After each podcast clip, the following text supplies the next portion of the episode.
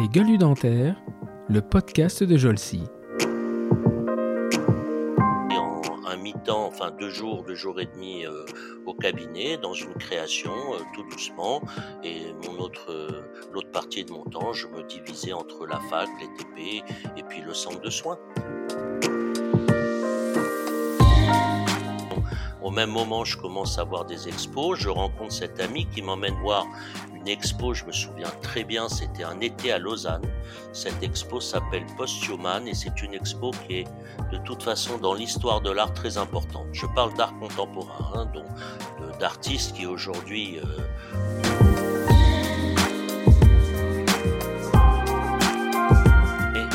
toute ma vie, j'ai dû avoir deux mondes. J'ai vécu avec deux vies.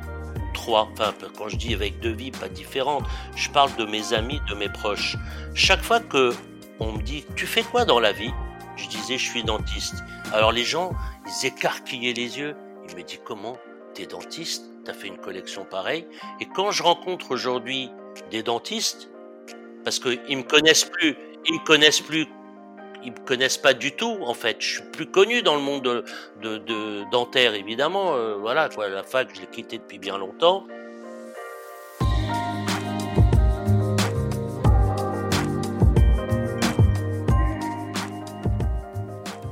Bonjour et bienvenue pour ce nouvel épisode Les gueules du dentaire. Pour cet épisode, je reçois une personnalité euh, à la fois étonnante mais intrigante.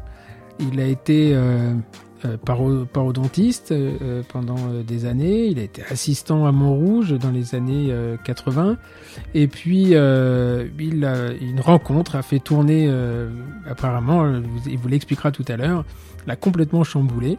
Une rencontre qui l'a emmené à Lausanne, où il a découvert l'art contemporain.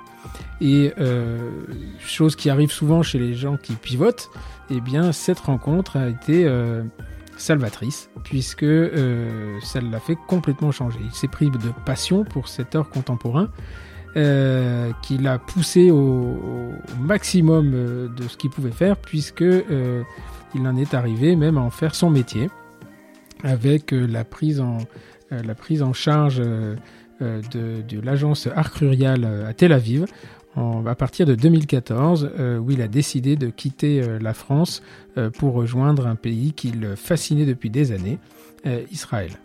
Et donc il a été marchand d'art, il a dirigé cette agence jusqu'à très récemment.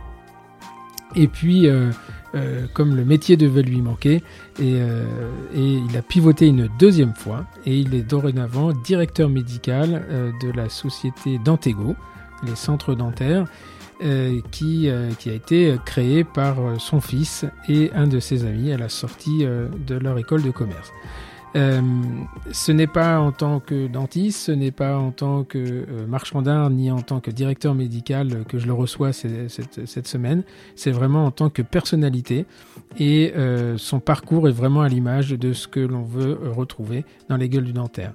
Pour ce nouvel épisode, je reçois donc Philippe Cohen. Eh bien, bonsoir Philippe. Bonsoir Stéphane, merci de m'accueillir. Ah bah, le, plaisir, euh, le plaisir est largement partagé. Euh, très rapidement, on, on va, euh, je vais vous laisser vous, vous présenter, hein, puisqu'il y a eu la petite introduction euh, qui donne un, un aperçu de votre parcours, mais on n'est jamais aussi bien présenté que, que par soi-même. Bon, écoutez, vous avez quand même euh, dit l'essentiel, sauf peut-être que c'est vrai au niveau de ma vie privée. Ben voilà, j'ai 62 ans, je suis marié, j'ai cinq enfants, et comme vous l'avez signalé, je, je partage euh, ma vie entre la France et Israël depuis déjà euh, l'été 2015. Voilà, je suis voilà, je suis, je vis en Israël, mais je, comme je suis amené à travailler beaucoup en France, donc je, je voyage énormément en France en particulier, mais aussi à l'étranger, en particulier concernant mon métier de conseiller en art. Et comme vous l'avez dit, alors bon, euh, trois métiers, je sais pas si je j'ai encore du mal à à, à à séparer mon ancien métier de chirurgien dentiste de ma fonction de directeur médical de Dantego, mais disons que il y en a deux en tout cas. C'est je suis conseiller en art, euh, en particulièrement en art contemporain. On appelle ça art advisor. J'ai mis conseiller en art, mais je pense que c'est le bon mot français, mais je sais pas s'il y a vraiment un, un mot pour ça. Et euh, voilà, je suis cofondateur aussi de Dantego. Euh, donc Dantego a été créé en 2013 et et ben voilà. Et aujourd'hui, je suis même. euh, vous avez parlé tout à l'heure de de la Dantego School. Elle est elle est devenue Académie Dantego il y a il y a quelques jours. Voilà. Donc avec un vu, euh, un upgrade vu passer, important, on en reparlera. j'ai vu passer ça sur, euh, sur Internet avec un, un très beau, euh, un très beau teaser. Alors, donc aujourd'hui, on a compris que votre activité principale, ça reste, enfin, votre intérêt, il est beaucoup autour de l'art, mais est-ce que vous pouvez nous raconter au départ, d'abord, comment et pourquoi vous êtes devenu dentiste et euh, parce qu'il y a quand même eu une vie, une première vie au début de, professionnelle au début de tout ça, hein, d'après ce que j'ai vu sur votre votre CV. Ah, étonnamment, c'est drôle parce que je parle souvent de mon envie de partir vivre en Israël. Initialement, ça vient de là.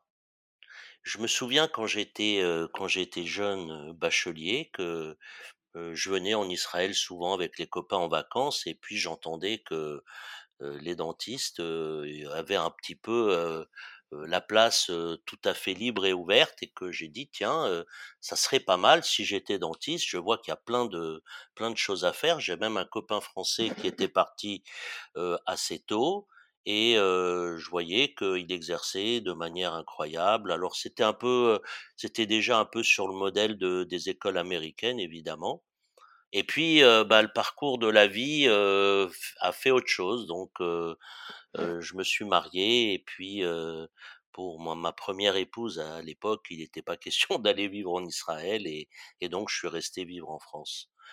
Donc au départ, vous avez fait euh, votre euh, le collège, lycée, tout ça, c'était Ah, euh, c'était en France, oui. Alors je suis je suis pas né en France, je suis né au Maroc et puis mes parents ont décidé de quitter le Maroc, j'étais jeune, lycéen et heu, je sais plus en quelle classe je suis arrivé mais Peut-être en sixième, voilà. J'ai dû arriver en sixième à Paris et je me suis retrouvé inscrit euh, du jour au lendemain entre le Maroc. J'ai débarqué au lycée Janson de Sailly et, euh, et puis ça s'est très bien passé, quoi. Voilà, j'ai une scolarité euh, tout à fait euh, normale. euh. Ah, j'étais pas un grand, euh, j'étais pas un grand fanat de l'école, hein, ni du lycée. Je, j'ai passé mon bac comme ci comme ça. euh, j'ai eu tout juste euh, de quoi, me présenter au concours de médecine, pour ne rien vous cacher.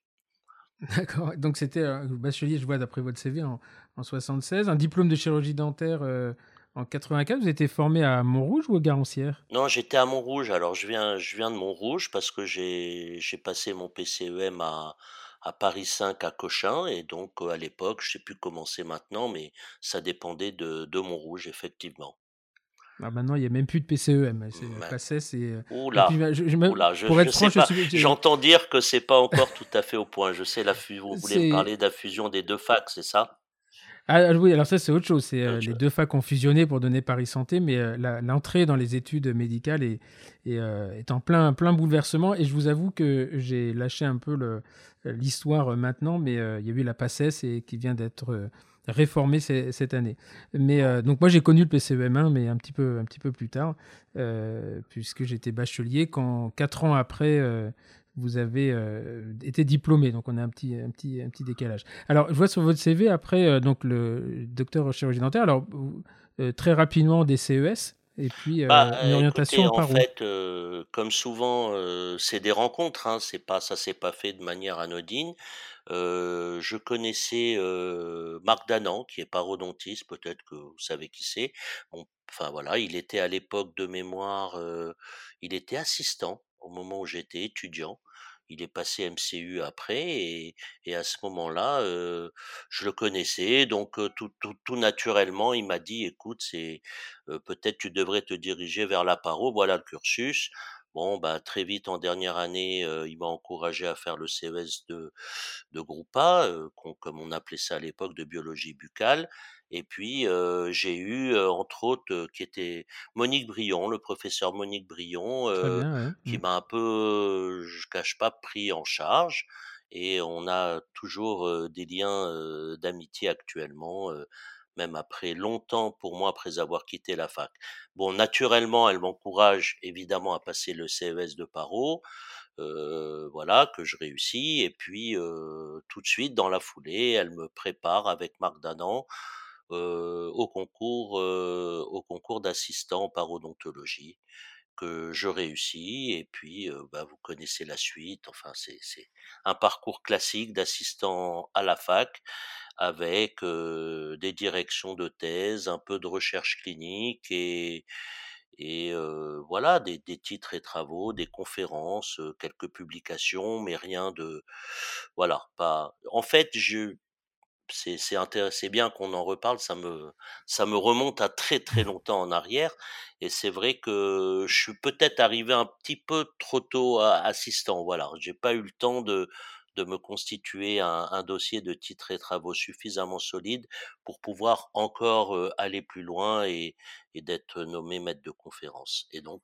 Et ça vous et ça vous aurait plu, en fait, ça de de bah de partir, j'ai toujours eu ce regret, ouais, j'ai toujours eu et c'est drôle, on en reparlera après parce que chez Dantego, avec ma position de directeur médical, quelque part, ça a été pour moi encore un nouveau challenge parce que je me suis revu, parachuter des années en arrière, du temps où je faisais les TP, des cours, des choses comme ça et et c'est vrai que j'axe énormément ma mon mon énergie actuellement pour Dantego vers, la formation, beaucoup, voilà et c'est vrai que oui, ça je vous cache pas que ça m'aurait plu de continuer, mais j'ai pas pu. OK. Je me suis même pas présenté heu en fait. J'ai pas j'ai même pas voulu me présenter parce que mon mes titres et travaux étaient trop légers à ce moment-là, voilà. Je suis sorti trop jeune de ma fin d'assistanat. Enfin pas trop jeune, mais j'ai fini trop tôt, tout simplement. Très bien. Alors après, heu, après cet, heu, cet épisode de 5 années, je crois qu'à l'époque, assistant, c'était 5 ans, hein, dans les années Mmh, 90? je crois que c'était 4 ans 4 ans? donc c'était, heu, Je suis arrivé, il y a eu un changement, ouais, c'était on est passé de 7 à 4. je suis arrivé vraiment, heu, à la à la période où ça avait bougé. D'accord et heu et donc des des noms à l'époque, à part, Monique Brion et Marc Danan de de parodontistes, voilà, qui vont vous replonger dans des souvenirs. Vous aviez il y avait un gros service de paro à Paris 5? Mouais, c'était c'était plutôt bien, comme comme, vous pouvez imaginer, il y avait une grosse concurrence avec, avec Garancière, mais c'était, je je sais pas comment c'est vraiment maintenant, mais il y avait beaucoup d'amitié, beaucoup de confraternité quand on se retrouvait tous dans les dans les, heu, dans les pas dans les formations, mais vous savez, tous les ans, on avait, heu, ce séminaire de de la Société française de parodontologie, heu, toujours avec des beaux voyages et et on testait tout le monde te testait un peu nos connaissances. À l'époque, heu, à Garancière, c'était de mémoire Jean-Pierre Royoun, qui était chef du fait. Mmh. département et Mmh. non, il y avait un autre niveau quand même. Alors on on avait quelques personnes de très haut niveau sur le plan clinique, hein. J'ai cité Marc Danan dont la réputation, de chirurgien, enfin, n'est pas à faire et mais on avait de mémoire, j'étais je m'étais rapproché un petit peu aussi de Jean-Louis Safar qui était chercheur, Oui, très bien, qui ouais, avait son ouais. son labo sur l'os et et comme je Mmh. faisais ma recherche clinique sur un matériau osseux à l'époque, qui est connu, très connu aujourd'hui, mais j'ai fait les premières études cliniques sur le bio-os.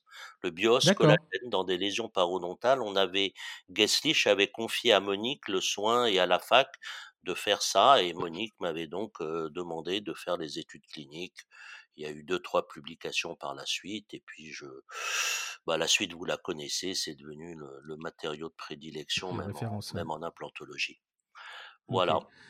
Donc, effectivement, donc de ce pendant ce temps-là, à Garancière, c'était Jean-Pierre Wayoun, Daniel Etienne, Philippe Bouchard qui, qui montait en puissance un petit peu et Exactement, les rênes exactement. Ouais, Mmh. c'était Mmh. en fait, il doit être, de mémoire, il doit avoir mon âge. On il était assistant en même temps que moi à Garancière et on sentait déjà qu'il avait, la capacité qu'on sait aujourd'hui, quoi. J'étais assez Mmh. proche aussi de Daniel Etienne, figurez-vous, ouais, j'ai Oui, j'ai très bien aimé. Mmh.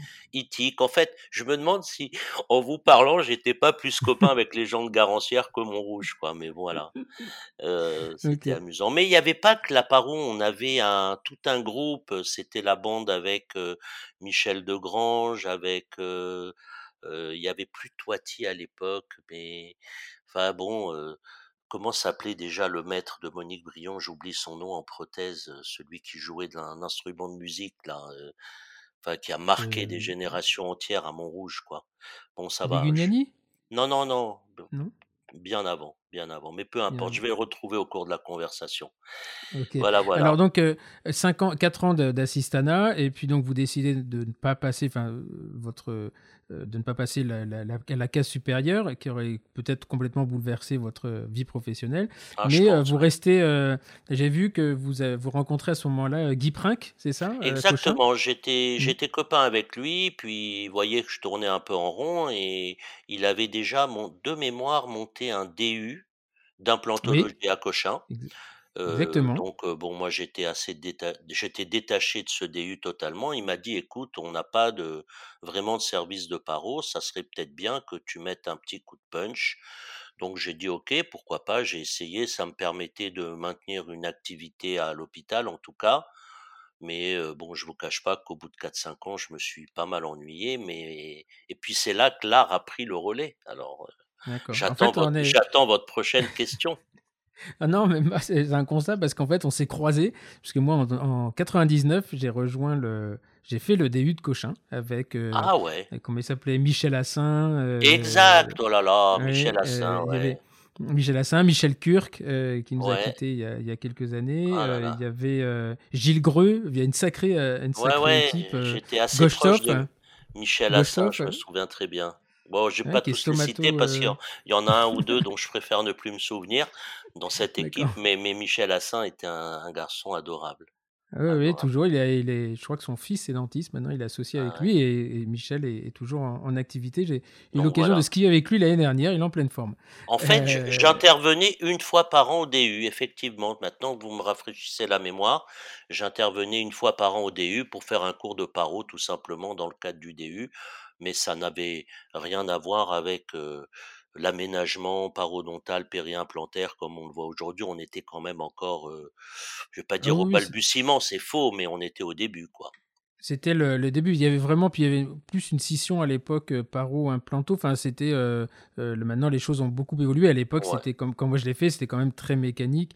Il y avait, heu, comment il s'appelle? Le professeur Commissionnat avec les, Exact, implants, voilà, je me souviens de de choses, de choses mais moi j'ai eu une formation que j'ai adorée parce qu'il y avait encore, je crois que c'était Alain Cléret qui faisait les implants, sous, sous périostés au C'est palais vrai, c'est vrai. en donc, voilà, c'était, c'était, heu, moi j'ai adoré, heu heu, j'ai adoré cette, cette formation. J'ai pas jamais reposé d'implant derrière, mais, heu heu, voilà, Bon, c'était on ça aurait on aurait on aurait pu se croiser déjà à ce moment-là. Mais non, mais moi j'étais uniquement dans le cadre du service hospitalier et j'y allais, de mémoire 2 ou 3 fois par semaine. J'avais monté une petite équipe avec moi et puis on on avait des cas de de de de de maladies parodontales, de patients, dans le flux, du service, quoi, tout simplement.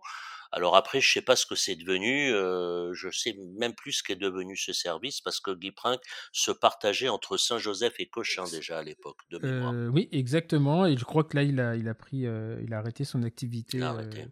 voilà. Les dernières nouvelles que j'en ai eues, c'était, le le DU n'existait plus, enfin, il avait fermé, voilà. Donc c'est comme ça que je me suis retrouvé avec un DU de Paris 5, ça me fait rire quand j'ai ça Ah sur bah, mon CV bien, parce que c'était, heu, Cochin était était à Paris 5.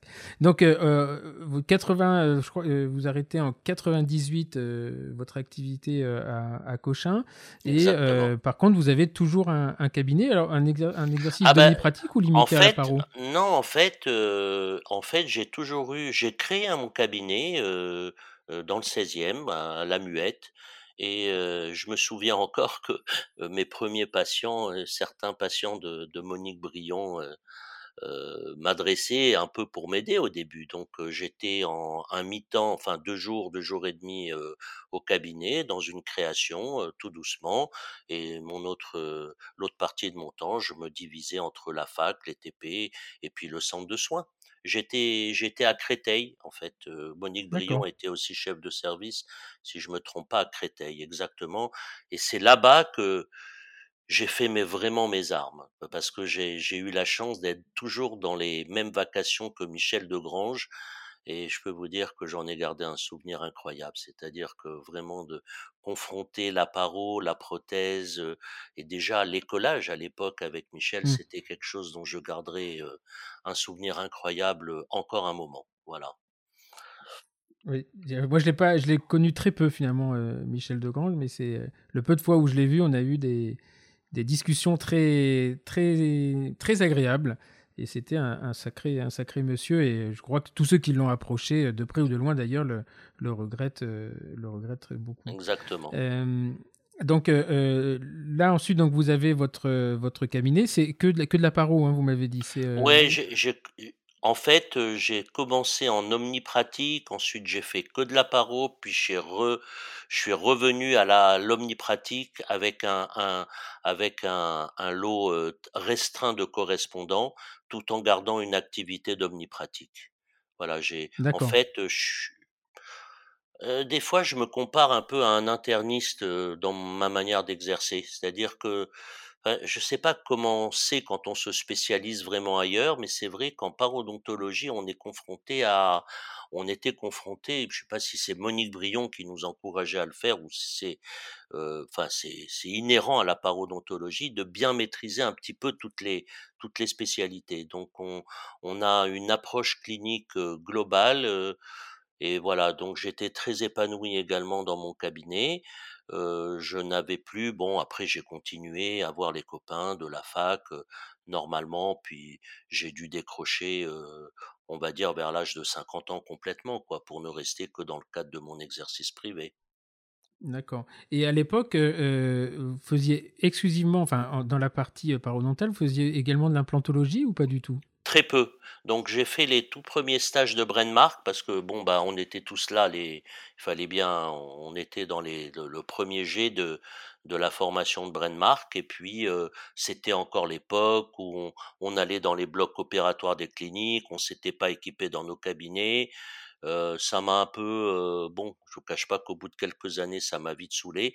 Donc, je n'ai gardé qu'un un exercice d'implantologie simple, on va dire. Voilà, je, je n'ai jamais, dès que ça commençait à, à dès qu'il fallait avoir abordé des, des, chirurgies complexes avec des, des comblements de sinus, par exemple, je déléguais ça à des collègues avec qui j'étais en, en lien, quoi tout simplement. Et, donc, et la, la, la, donc la parodontologie avec euh, une approche euh, euh, très. Alors, je, je, je vais peut-être m'avancer dans un, dans un domaine que je maîtrise pas, mais plutôt une approche médicale ou une approche chirurgicale? Non, là, à, Mont, à, Montrouge, on était, on était, on était d'une culture plutôt chirurgicale. Alors, évidemment, on maîtrisait très bien le non chirurgical, mais on n'était pas dans. on n'était pas dans ah, j'ai failli dire excès, c'est pas le mot, mais dans toutes les irrigations et autres qui devenaient à, la mode à, ce moment-là, quoi. Bon, mmh, euh, mmh, mmh. mais c'était euh, l'école de Monique Brion, tout simplement. Il y avait Roger de Tienville, puisque vous me demandez si je me rappelle de certains noms. Il y avait Bigot. Il y avait Marie-Laure Colombier, et j'entends qu'elle est aujourd'hui, euh, je me demande. Professeur des universités. Ouais, elle des universités. tout ça, c'est ma petite bande de l'époque. Ah, il y avait aussi notre ami à Jean-Marc Derceau, voilà. Tout ça, c'est la même, c'est la même, c'est la même période d'assistanat. J'étais avec eux. D'accord, ok. Et donc là, vous, pour revenir à votre activité au, cabinet, donc vous y mettez fin. Je vois sur votre, j'ai vu sur votre CV en 2014. Bah, en fait, oui, c'est là où il y a vraiment le. Alors, on, on, peut-être que vous, on reparlera ensemble de quand a commencé la passion pour l'art, mais Alors, on va on, va y revenir maintenant parce qu'en fait c'est justement c'était le premier le premier pivot, euh, euh, mais on va revenir un petit peu effectivement en arrière dans le dans le timing. Donc euh, à quel moment en fait vous vous intéressez à, l'art, si tant est qu'il y ait un jour 1 finalement dans le dans, dans, un tel intérêt? Je pense que c'est quelque chose qui se nourrit petit à petit. Ouais, mais, à quel moment votre esprit s'oriente quasiment plus vers l'art. Euh, et comment ça se passe? Écoutez, on va dire, enfin c'est le, hasard, hein, mais je finis l'assistanat. J'ai euh, dans mes relations euh, un ami collectionneur qui m'emmène déjà depuis quelques années voir des expos. Je comprends pas ce qu'il fait parce qu'il est en plein dans un art contemporain qu'on dit aujourd'hui d'art conceptuel. Donc je le suis, mais j'ai pas vraiment d'intérêt. Et puis donc je finis l'assistanat, je suis à Cochin. Euh, je commençais un peu à jouer au golf le jeudi après-midi, comme tous les dentistes à l'époque, puis ça commence à me fatiguer aussi, les discussions autour des chiffres d'affaires et du cabinet. Donc, au même moment, je commence à voir des expos. Je rencontre cet ami qui m'emmène voir une expo, je me souviens très bien, c'était un été à Lausanne. Cette expo s'appelle Post-Human et c'est une expo qui est de toute façon dans l'histoire de l'art très importante. Je parle d'art contemporain, hein, donc d'artistes qui aujourd'hui euh, ont mon âge, failli dire votre âge, je sais pas quel âge vous avez Stéphane, mais en tout cas, ils ont jeune. un peu plus jeunes, ils ont le mien et mais c'était, c'était ce qu'on appelle de l'art émergent et je me souviens qu'on était déjà dans les années SIDA, je sais pas si vous vous souvenez Oui. du temps, ça a démarré début des années 90, si vous étiez à la fac aussi, Oui. on était nous-mêmes confrontés au cas de sida, à ce moment-là. Je me souviens qu'à Cochin, on en avait beaucoup et en fait, les artistes, bon, vous savez que dans le monde artistique, il y a, pas mal, d'artistes, homosexuels et donc ils ont été malheureusement confrontés comme beaucoup, d'artistes à la maladie et donc on avait des formes d'art qui étaient,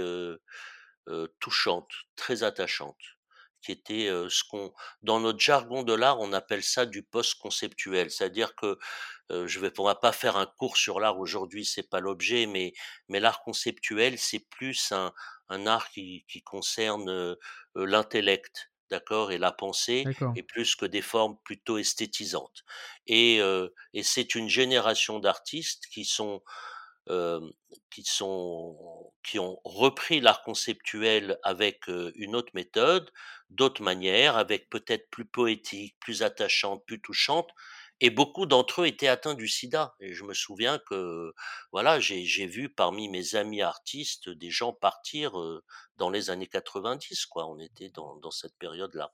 Donc cette rencontre avec cet ami, c'est un choc pour moi.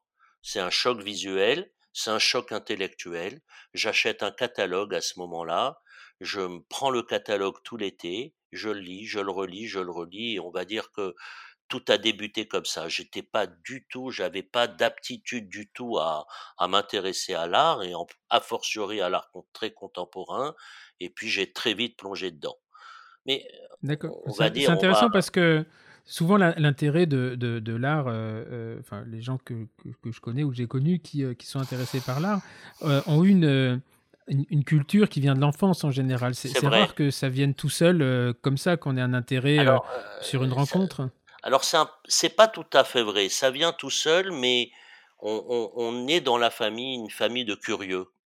Voilà. Par exemple, je me souviens que mon, mon, mon frère aîné, mon père, m'amenait déjà à l'hôtel Drouot. Mais c'est pas, c'est pas les mêmes formes. C'était des chineurs plutôt. Ils adoraient chiner. Donc, ils allaient chiner du mobilier, chiner des tableaux anciens peut-être. Mais voilà, j'ai eu cette culture un peu du goût assez tôt dans la famille, c'est vrai. Voilà. Ça, c'est sûr. Mais, euh, une, la formation sur l'art contemporain, j'ai dû me la faire euh, tout seul. Et puis, en fait, c'était aussi en sortant de la fac, je me suis dit, bon, bah écoute, euh, tu vas pas continuer à la fac. Et puis, j'ai re- ressenti un vide sur le plan de la culture générale, mais un vide énorme.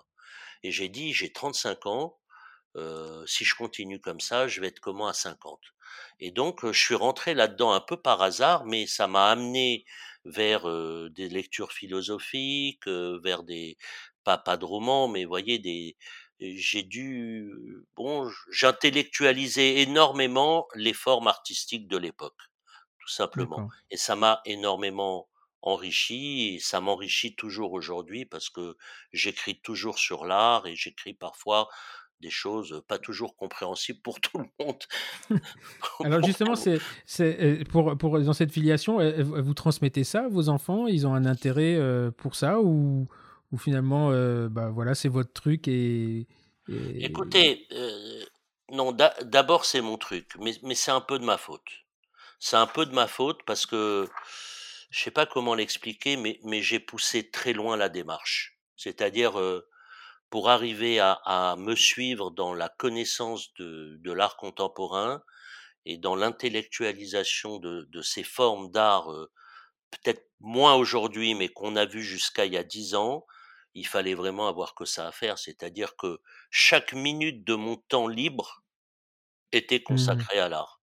C'est-à-dire que j'avais mes loisirs et je vais même vous dire mieux, j'ai du mal même quand je parle de ma de mon métier d'art aujourd'hui de parler comme un travail. Je Mmh. je, mmh, la passion pour l'art, la connaissance de l'art et le travail, c'est les mêmes mots pour moi. C'est-à-dire que j'éprouve, énormément de plaisir, mais j'ai eu le même plaisir à la fac. Je pense que c'est je pense que c'est la la nature curieuse qui fait qu'on essaye d'aller un peu au fond des choses. Alors des fois, on y arrive comme là, bah, des fois on n'y arrive pas comme à la fac, j'ai pas pu. Bon, je regrette pas, mais c'est vrai que j'ai un manque de ce côté-là, donc heu, voilà, je je je le dis et heu, mais c'est cette curiosité, je pense, qui guide, heu, les collectionneurs, entre autres et et j'ai une anecdote incroyable parce que dans ma promo, je me souviens que j'ai retrouvé, enfin, ils m'ont retrouvé un couple d'amis dentistes de ma promo qui m'ont dit: «Mais Philippe, tu es collectionneur d'art contemporain?» j'ai dit: «Bah Mmh. oui, mais comment tu sais?» il me dit: «Mais mes parents m'ont parlé de toi». J'ai dit: «Mais tes parents? Mais pourquoi? Mais c'est qui tes parents?» et ils me disent le nom des et moi j'avais oublié leur nom de famille à ces gens-là, je les avais pas vus depuis 20 ans et ils me citent un nom extrêmement connu dans l'art minimal et conceptuel. Ses parents sont parmi les plus grands collectionneurs et les enfants m'expliquaient que ils avaient dû prendre de la distance par rapport à cette, à cet excès, c'est voilà, le Cette passion, en collectionneur fait, quand il va Mmh. loin, il devient excessif, personnel, et donc je comprends que mes enfants, même si ça les a intéressés, même si ça les intéresse toujours, c'est très dur pour un pour un enfant de suivre un un un parent. Ça dépend comment il ça dépend de la démarche qu'il a eue réellement dans l'art. Alors pour pour bien pour bien comprendre, parce que, vous écrivez, vous écrivez même des des billets, hein, Ouais. dans des dans des journaux, dans des journaux spécialistes, et là vous vous vous présentez en fait, vous dites que vous partagez votre vie professionnelle entre le le développement, heu heu, d'Art Curial et votre métier de conseiller en art. Alors en quoi ouais. c'est en quoi c'est différent ça? Non, alors, ah, bah, justement, on a au moment où on s'est parlé il y a quelque temps, il y avait Art Curial, c'est une belle histoire qui s'est, on va dire, terminée, mais pas complètement. C'est-à-dire que j'ai eu cette chance, heu, j'étais quand même anxieux quand en 2014, j'ai décidé d'aller vivre en Israël et de changer de métier. Parce qu'il faut comprendre aussi qu'est-ce qui s'est passé? Je n'étais que collectionneur pendant 25 ans, mais mes amis collectionneurs qui étaient qui collectionnaient pas avec autant de folie que moi, m'ont certains m'ont dit un jour: «Écoute, aide-nous parce que on n'arrive pas à collectionner comme toi». Alors j'ai dit: «Écoute, moi je veux bien t'aider, mais j'ai pas tellement de temps. Déjà, heu, je me consacre beaucoup de temps, moi je veux bien t'en consacrer un peu, je te donne des tuyaux». Ils m'ont dit: «Non, non, en fait, nous, on veut te payer» et il y en a eu 2 comme ça en même temps.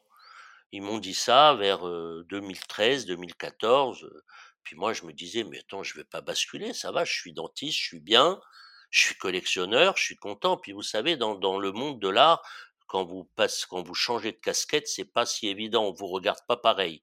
Donc il Mmh. fallait, heu, faire ce j'avais du mal à faire ce pas et puis en 2014, heu, bon, je cache pas, j'ai pas besoin de vous dire pourquoi, heu, j'ai un peu craqué, vous l'avez compris, l'antisémitisme, même si j'ai pas été directement atteint, à un moment donné, j'en ai eu marre. J'ai dit: «Bah tiens, si je dois changer de métier, je le fais pas de je le fais pas de Paris, je me base en Israël et puis je voyage dans dans le monde pour aller à la recherche des œuvres, des foires, des collectionneurs, amener les collectionneurs, les clients et voilà, tout tout s'est déclenché un peu au même moment et là, on en revient à Art Curial. J'ai un très bon copain qui est vice-président d'Art Curial. L'été, je prends ma décision, j'informe ma femme et mes enfants de mon ma préparation à mon départ un an après. La décision est irrévocable. Je me réveille un matin, c'est irrévocable, je pars vivre en Israël. Je l'appelle pour lui annoncer, il me dit: «Mais viens boire un café tout de suite, de quoi tu me parles?» et ça je me souviens que c'est au retour des vacances fin août et il me dit: «Mais tu sais Philippe, j'ai envie d'ouvrir un bureau à Tel Aviv et j'ai déjà du monde en lice. Mais si tu me dis que tu prends le job, je te le donne». Bon, D'accord bah, moi donc là c'est le là c'est le le le fameux 1er pivot quoi? ah bah oui, c'est-à-dire, j'étais j'avais décidé de devenir conseiller en art Mais en fait, j'étais un peu inquiet. C'était pas gagné. Et puis changer de pays, changer de culture, même si j'ai l'habitude de, je connais bien Israël, c'est pas c'est pas du tout évident et aujourd'hui cinq ans après c'est pas encore c'est pas si facile que moi. Donc pour eux c'est pas si facile pour moi et mon épouse et mes enfants euh, de vivre au quotidien dans, dans, ce pays qui est remarquable mais qui a quand même euh, voilà c'est pas notre culture d'origine. Et donc euh, il me donne la possibilité de m'assurer les revenus je veux dire de mon cabinet en fait quoi tout simplement. Donc donc c'était intéressant pour moi parce que financièrement, je partais pas avec rien. Je partais avec un salaire, euh, des commissions sur les ventes, et j'avais euh, à la louche, ça revenait à ce que je gagnais à mon, dans mon cabinet libéral, quoi. Et donc le reste, ça venait en plus, tout simplement. Et donc, euh, Arcurial, votre ami, il a, il, c'est en fait, c'est une, il décide de monter un bureau Exactement. à Tel hein, c'est ça? Arcurial a un développement en Europe, à Milan, à Bruxelles, en Allemagne, euh, je sais plus où encore. Et puis euh, il y avait personne à Tel Aviv. Il y a une communauté francophone où il y a beaucoup de collectionneurs qui sont déjà euh, qui, ont, qui sont déjà allés vivre en Israël et qui ont besoin qu'on s'occupe d'eux, d'être, d'avoir une personne euh, présente sur place, trouver des nouveaux clients pour la boîte, etc. Et donc, donc j'avais, je, j'étais pas si proche du milieu des ventes aux enchères. Je suis le marché de l'art, évidemment, tout collectionneur euh, regarde un peu ce qui se passe au niveau du marché de l'art, parce que si on, si les artistes que nous avons fait dans notre sélection de la collection euh, le plus important pour nous, c'est qu'ils rentrent au musée, d'abord qu'ils aient cette reconnaissance, on les prend jeunes, dans une galerie jeune, et puis ils évoluent, et lorsqu'ils ont une expo dans les musées, on est content.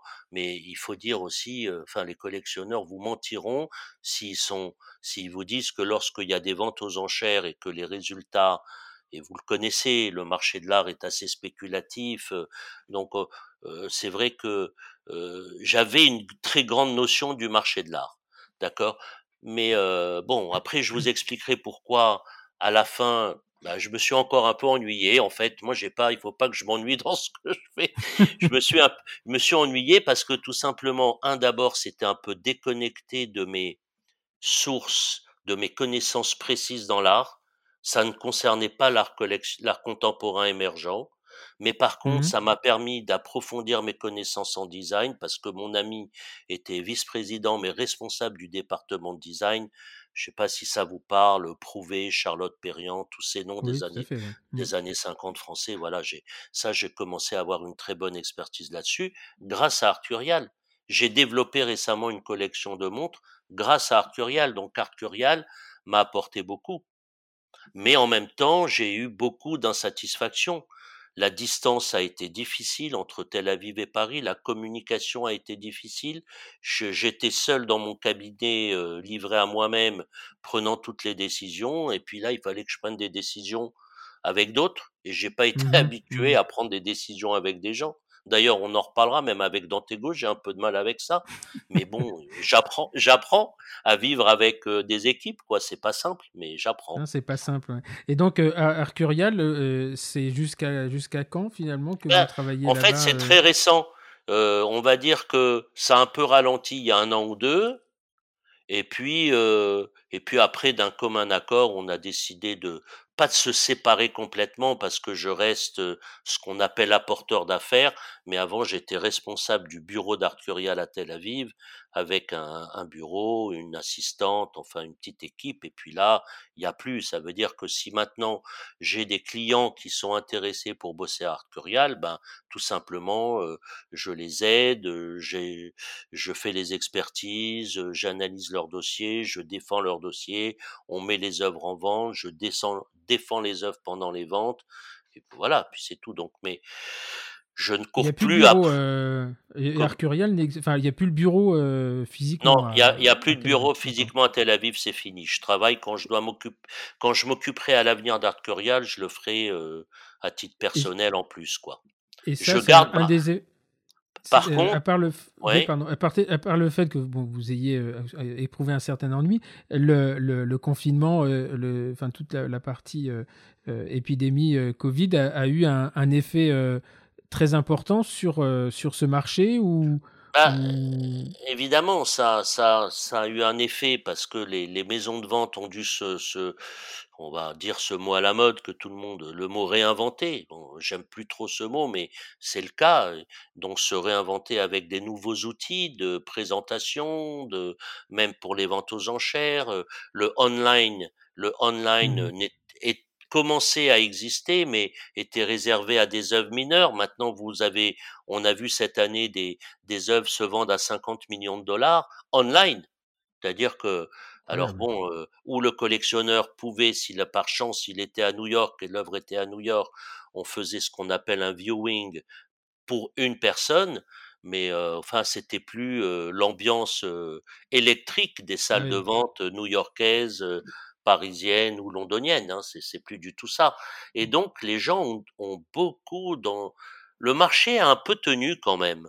Alors moi, moi, j'ai moins bien travaillé, hein, clairement, mais mais mais vous allez aussi comprendre pourquoi. C'est que Enfin, on en reparlera peut-être un peu plus tard, mais comme Dantego a, j'ai dû me réinvestir avec l'épidémie énormément chez Dantego, parce que j'ai quand même la responsabilité de directeur médical.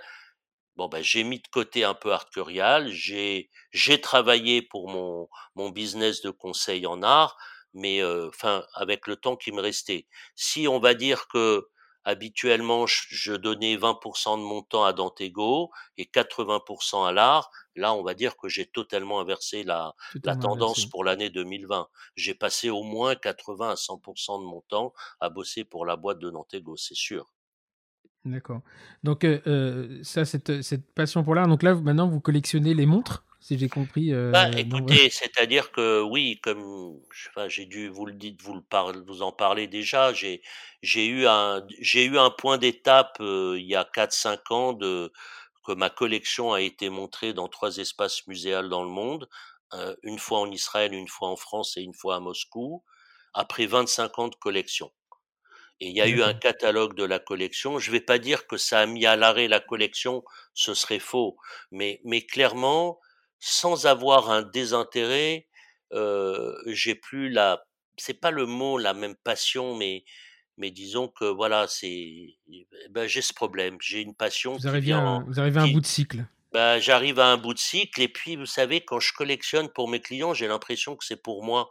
En fait, heu, Hmm. Selon, heu, l'état, selon les finances de mes clients, bah, des fois, je leur fais acheter des œuvres que j'ai pas pu m'acheter en tant que dentiste parce que vous imaginez bien qu'un dentiste a une capacité d'achat bien plus limitée qu'un qu'un propriétaire de fonds d'investissement, ça va de soi, Ça, ou de grosses entreprises. Mais, voilà. Et donc euh, tout ça, euh, euh, donc il y a beaucoup, beaucoup d'échanges. Il y a des, des dons à des musées. J'ai vu dans votre euh, dans votre CV. C'est-à-dire, oui, j'ai été très loin à titre personnel dans ma collection, dans le choix des artistes, des artistes assez radicaux. J'ai souvent je dis que je suis passé du matériel à l'immatériel, c'est-à-dire que ça explique bien. En fait, il faut comprendre aussi que par rapport à notre métier de dentiste, qui est quand même assez routinier, alors je sais pas, je parle pas pour vous, hein, je parlais pour moi, qui est devenu assez routinier, j'avais besoin d'une, je trouvais ma respiration ailleurs. Et puis comme je suis de d'un caractère très rigoureux, je pense que ça vient de Monique Brion qui m'a donné cette rigueur scientifique. En fait, je faisais l'art aussi avec une rigueur scientifique. C'est-à-dire Mhm. qu'aujourd'hui, quand on me demande euh, la date d'une œuvre, ben, je veux dire, je peux pas supporter quand quelqu'un me dit que l'œuvre est de 84 alors qu'elle est de 85. Et vous savez comme moi que quand on fait la biographie de nos articles, on faisait très attention à pas se planter ni sur Ça, les dates sûr. ni sur les auteurs. Ben, j'ai gardé ces séquelles. Voilà, j'ai les séquelles de la fac. Mais euh, ce que je voulais dire, c'est que par contre, ça m'a beaucoup épanoui sur tout ce que je n'avais pas. C'est-à-dire dans, dans ma manière d'être un peu rigoureux et chiant d'ailleurs. Hein, euh, voilà, je le cache pas. euh, Au bureau, euh, tout le monde, enfin, on me trouve plutôt chiant. Donc, mais pour moi, ça a été une forme. euh, voilà, c'est, je me suis évadé. J'ai tellement intellectualisé ma collection que c'était pour moi mon, ma respiration dans la vie pendant euh, et ça l'est encore. Alors, on a parlé des montres. Bah, c'est toujours pareil, je vis à travers des passions.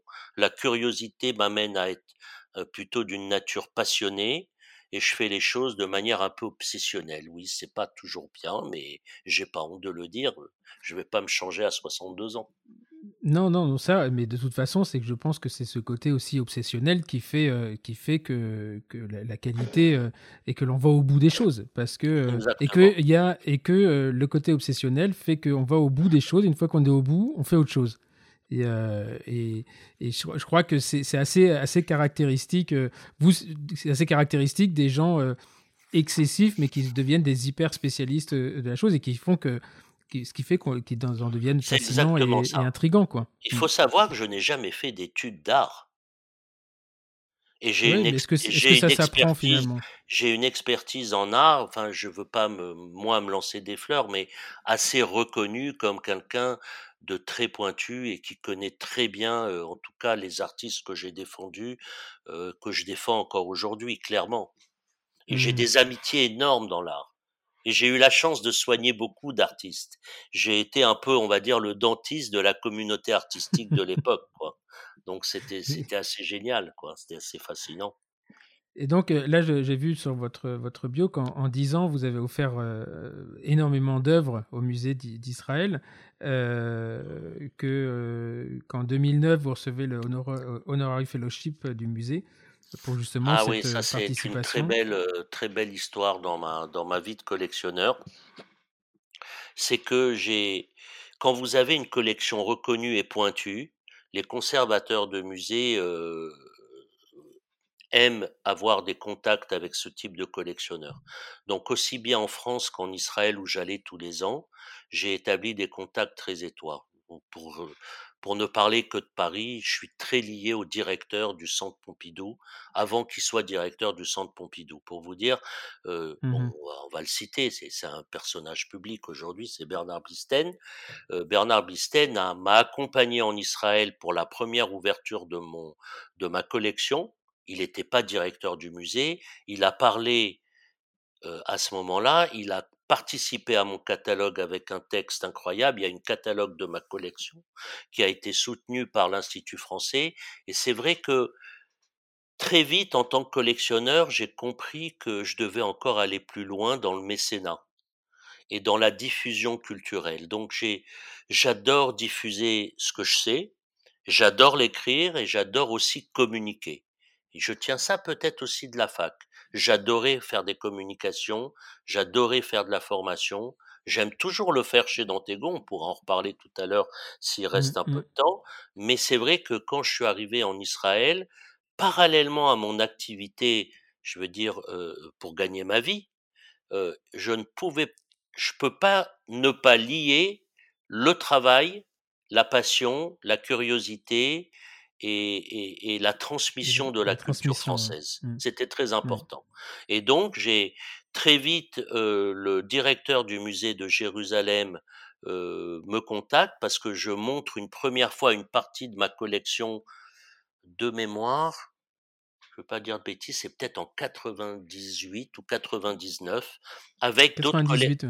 avec d'autres collectionneurs. Voilà, on est dix collectionneurs français et chacun a, dû sélectionner avec le, co- le, le commissaire d'expo de l'époque du musée de Tel Aviv exactement dix œuvres. Et donc on est, on a tous débarqué, dix collectionneurs français, pas très peu de juifs d'ailleurs. Hein. Il y avait beaucoup de collectionneurs non juifs et puis euh, moi je devais être le seul avec un autre ou deux copains. Euh, on se connaissait tous plus ou moins dans ce milieu. Évidemment, on était à l'époque, euh, on n'était pas tant de collectionneurs d'art contemporain que ça. À ce niveau de collection, je parle. Hein. Aujourd'hui, aujourd'hui, on va dire que ça s'est beaucoup démocratisé. Hein. Euh, s- mhm. je veux pas donner d'autres mots qui seraient peut-être interprétés comme quelque chose de plus péjoratif, mais on va dire qu'aujourd'hui, collectionner, c'est un peu un standing, quoi. C'est, c'est un peu une marque, alors qu'avant, euh, c'était vraiment réservé qu'à des passionnés de, de- du temps où j'ai commencé. Et là, le directeur du musée de Jérusalem me contacte peu de temps après, il me dit, je suis à Paris, j'aimerais vous rencontrer. Et puis il me rencontre et il me dit, écoutez, moi j'ai vu votre collection, j'ai entendu parler de vous, je sais vos liens avec Israël, j'ai besoin de vous. Et le musée d'Israël à Jérusalem euh, allez, je vais pas le comparer au Louvre, mais c'est un, c'est ce qu'on appelle un musée universel avec 25 départements. Il n'y a pas que de l'art contemporain. Il y a de l'archéologie, il y a le judaïka, il y a, il y a beaucoup. Enfin, euh, vraiment, c'est, allez, c'est un petit Louvre, mais quand même à une très belle échelle. Et donc, euh, je trouve l'idée fascinante. Et à ce moment-là, je lui dis, écoute, mais moi, ma spécialité, c'est l'art contemporain. Et vous, vous avez un manque en Israël. Il n'y a pas d'artistes français dans les collections. Alors, je veux bien vous aider, mais j'ai une condition. Je fais acheter, je vous aide à collectionner des artistes français. Et là, grâce à mes liens dans les milieux euh, institutionnels, les, musées, les conservateurs, les grands commissaires d'expo, je nomme tous les ans un, commissaire ou un directeur de musée dans un, qui est directeur d'un jury, président d'un jury, et en ce moment-là, on fait tous les ans une sélection d'œuvres et tous les ans on vote et on achète pour le musée avec évidemment en accord avec les goûts du musée évidemment. Mmh, et donc mmh. euh, je me suis retrouvé dix ans après à avoir euh, acheté, euh, je sais plus, 35 ou 40 œuvres, mmh. dont certaines euh, qui sont aujourd'hui des œuvres iconiques pour ce musée-là, mais aussi qui sont dans d'autres grands musées du monde. Et voilà. En parallèle, j'ai développé des relations, ce qu'on appelle des relations croisées culturelles entre les deux pays. Alors évidemment, je, je faisais, je m'occupais pas de danse ni de cinéma, c'était pas ma spécialité. Mmh. Je m'occupais que, que d'artistes, et donc j'ai fait très souvent faire des, faire voyager des conservateurs israéliens en France, euh, faire venir les, les directeurs de musées français en Israël et, et, et, et essayer tout pendant ces 20-25 ans faire des relations croisées comme ça à, à, un, haut, à un haut niveau et, et tout en étant toujours proche des instituts l'Institut français à, Tel Aviv est un institut très fort et, euh, et c'est j'ai toujours eu des liens avec eux jusqu'à aujourd'hui d'ailleurs. Alors des liens qui vont vous amener à, en 2018 à être décoré par le ministère de la Culture euh, avec les, les, insignes des chevaliers des arts et des lettres. Ah oui, exactement. C'est un, un, moment euh, très, un moment très agréable, effectivement. Une Alors, belle reconnaissance parce que bah, à ce moment-là, vous avez déjà, vous avez, euh, vous êtes déjà retourné en, en, vous avez déjà immigré en Israël quand vous recevez euh, en 2018. Oui, c'est ça. Au fait, je me dis bon, vous savez, quand on est, euh, on s'attend pas à ce genre de truc, mais c'est vrai que beaucoup, enfin, c'est plutôt des artistes qui sont décorés des arts et des lettres, souvent des journalistes, des musiciens, euh, des conservateurs de musées. Il y a eu quelques collectionneurs, donc c'est vrai que j'ai éprouvé euh, une grande fierté. Euh. Alors, je l'ai pas eu en tant que collectionneur, à mon avis, je l'ai eu vraiment parce que j'ai tissé des liens, j'ai fait du mécénat, j'ai offert des œuvres, j'ai essayé de défendre euh, les artistes français en Israël depuis fort longtemps. Et c'est vrai que c'était encore plus facile pour moi en étant sur place de faire le lien. Donc j'étais là tous les jours et, et, je pouvais le faire encore plus facilement. Et alors là, je, ça a été drôle parce que c'est l'ambassadeur de France en Israël. euh, Je me rappelle, c'était Hélène Le Gall qui était en poste. Et je lui ai dit, écoutez, euh, euh, Madame l'ambassadrice, je vais vouloir, je vais vous demander une faveur. Je veux déroger à la règle parce que la règle, c'était de recevoir les insignes de euh, à l'ambassade à Tel Mmh. Aviv.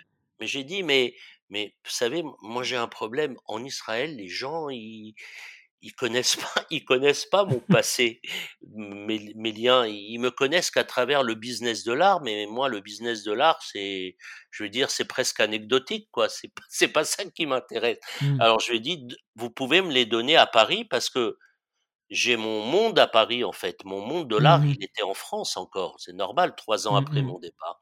Et donc elle a accepté. Et en fait, un, un de mes clients euh, grands collectionneurs aujourd'hui m'a ouvert euh, les portes de sa maison et on a fait une très belle fête avant le Covid, évidemment. Ah ouais, ouais. Ce Oui, n'aurait pas été possible aujourd'hui. Ok, donc ça c'était euh, voilà, ça c'est quand même un, un passage, euh, un passage incroyable hein, quand on Ouais. euh, donc ce podcast, ce podcast il est il est dédié aux gens qui ont un, qui ont fait un pivot et, et, et- et souvent on n'imagine pas d'ailleurs que des dentistes ont des vies ont des vies comme ça et Ben ce qui est non, ce qui est, intéressant, c'est que euh, ce que je disais en introduction, c'est que vous, vous n'avez pas pivoté une fois, mais deux fois. Et euh, on en arrive donc à votre euh, nouveau métier. On a l'impression que vous les organisez un peu tous en même temps, mais avec des, ratios un petit peu différents. Vous l'avez dit tout à l'heure, le ratio s'est inversé récemment. Et donc, avec l'histoire de, de, Dantego. Et donc, vous m'écrivez hein, dans votre bio que l'histoire de la création d'Antego peut paraître au début comme une histoire banale entre un fils qui vient voir son père en tant que dentiste et qui lui dit Papa, euh, je vais créer des, je vais monter des centres dentaires. Alors, ça, bah, c'est en quelle année exactement? De mémoire, c'est en 2013. Mais je voudrais juste conclure, juste avant de passer en Antego, et c'est drôle parce que vous m'avez dit, euh, on n'imagine pas le dentiste collectionner à ce niveau-là, mais toute ma vie, j'ai dû avoir deux mondes j'ai vécu avec deux vies ou trois. Enfin, quand je dis avec deux vies, pas différentes. Je parle de mes mmh amis, de mes proches. Chaque fois que on me dit, tu fais quoi dans la vie? Je disais, je suis dentiste. Alors les gens, ils écarquillaient les yeux. Ils me disent, comment? T'es dentiste? T'as fait une collection pareille? Et quand je rencontre aujourd'hui des dentistes, parce qu'ils me connaissent plus, ils me connaissent plus ils me connaissent pas du tout en fait. Je suis plus connu dans le monde de, de, de dentaire évidemment. Euh, voilà quoi, la fac je l'ai quitté depuis bien longtemps et puis j'ai arrêté. Donc voilà, vous savez quand vous êtes dans votre cabinet depuis 20 ans, euh, on parle plus de vous. Et, mmh. et là subitement euh, on dit mais tu fais quoi dans la vie? Ah, Je lui dis bah des fois j'ose même pas dire que je fais de l'art. Parce que, vous savez, la communauté dentaire, elle le comprend pas toujours très bien. Alors imaginez quand je dois parler à, un président de conseil de l'ordre, oh là là, je me dis, ma, mon mmh. angoisse, c'est qu'il sache que je fais autre chose. Parce que je ne mmh. sais pas comment il va le prendre. Et c'est vrai que vous savez comment c'est notre métier, c'est aussi assez hiérarchisé. Donc ça, c'est pour la petite anecdote. Peu de gens, en fin de compte, savent que j'ai deux métiers, en fait. Très peu de mmh. gens. Maintenant, on sait qu'on a, vous avez, presque vous en avez trois, euh, avec, la, création, avec la création de d'Antego. Si, on, si on peut revenir là-dessus, donc c'est votre fils qui vient vous voir un jour et, et en 2004, c'est 2013 ou 2014, mais à un moment où, euh, voilà, un moment où finalement les, les, centres dentaires euh, euh sont pas, euh, font décrit un, petit peu le, font la, la, une de la presse. Euh, enfin, c'est pas forcément très très bien accepté à ce moment-là. Donc, comment vous réagissez quand la chair de votre chair vient vous voir en disant je vais faire ce que t'as pas envie de, ce que t'as pas envie d'entendre? Bah, je vais vous dire, en fait on, peut parler de tout ça, mais c'est vrai que j'avais, ça m'avait, j'avais un peu survolé ces affaires-là, moi. Enfin, ça m'intéressait pas vraiment ces histoires de centre dentaire. Et c'est vrai que quand mon fils m'a commencé à me parler, c'est lui qui m'a alerté. Et puis j'avais vu un peu dans la presse spécialisée parler, on va pas citer les noms, mais de, de groupes de centres dentaires qui avaient un peu déconné et puis ça se passait mal. Mais franchement, j'avais jamais approfondi le sujet, quoi. Mais franchement, quand vous venez de la fac avec le passif qu'on a, vous vous retrouvez dans un cabinet libéral où vous essayez de voilà de garder euh, euh, la méthodologie qu'on vous a appris, euh, que vous avez adoptée pendant 20 ou 30 ans. quand on vous parle d'un centre dentaire, vous vous dites mais de, où il va m'amener quoi? Enfin, c'est pas possible. Et puis en fait, c'est intéressant. C'est comment ça lui vient? Donc il, il, il finit il a, vous me dites, il avait juste 25 ans à ce moment-là.